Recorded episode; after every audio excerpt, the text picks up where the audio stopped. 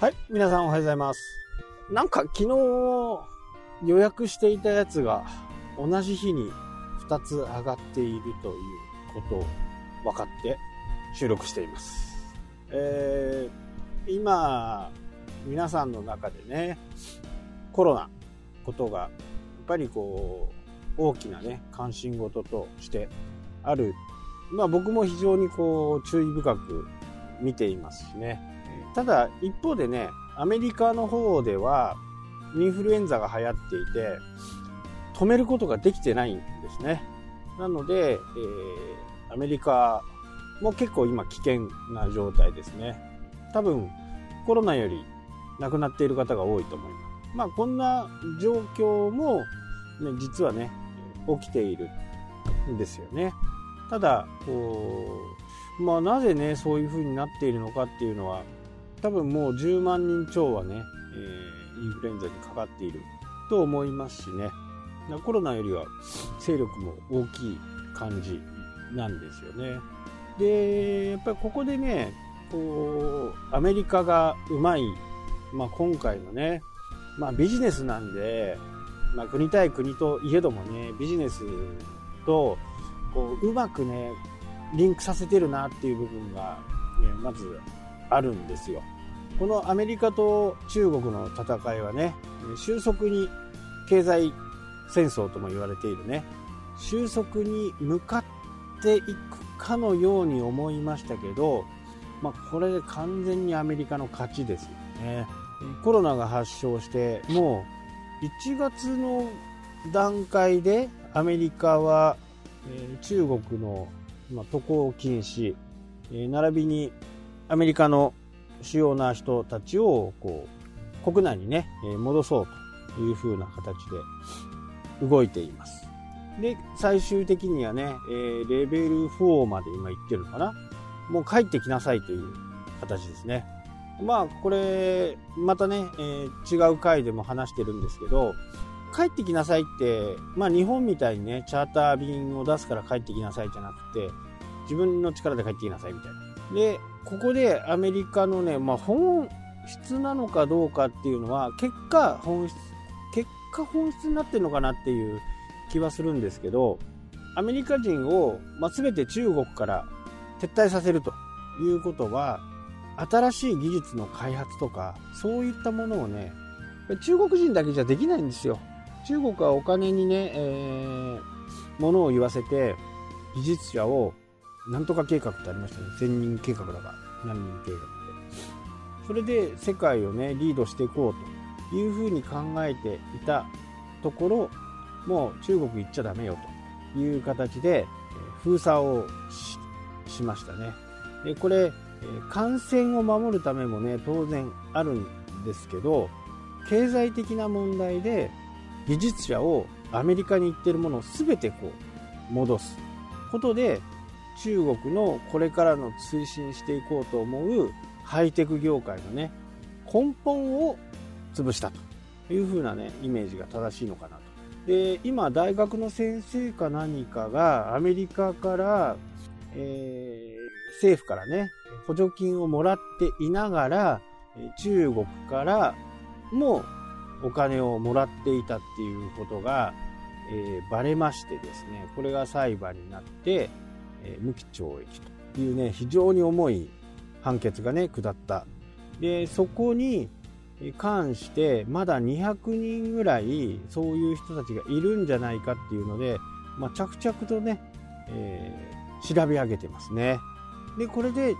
中国からすると、まあ、アメリカの技術者はほぼもういなくなった。でヨーロッパも、まあ、イギリスも撤退を出す撤退をえー、するということを決めたと思うんで、イギリス人もいないと。まあ、あとはフランスとかね、あの辺はまだ明確に出してませんけど、これで中国の経済がほとんどハイテクに関してはね、ほとんどうまくいかない形になってしまうと。いずれこの状態がね、日本にも必ず来ると思うし、えー、もうすでにね、習近平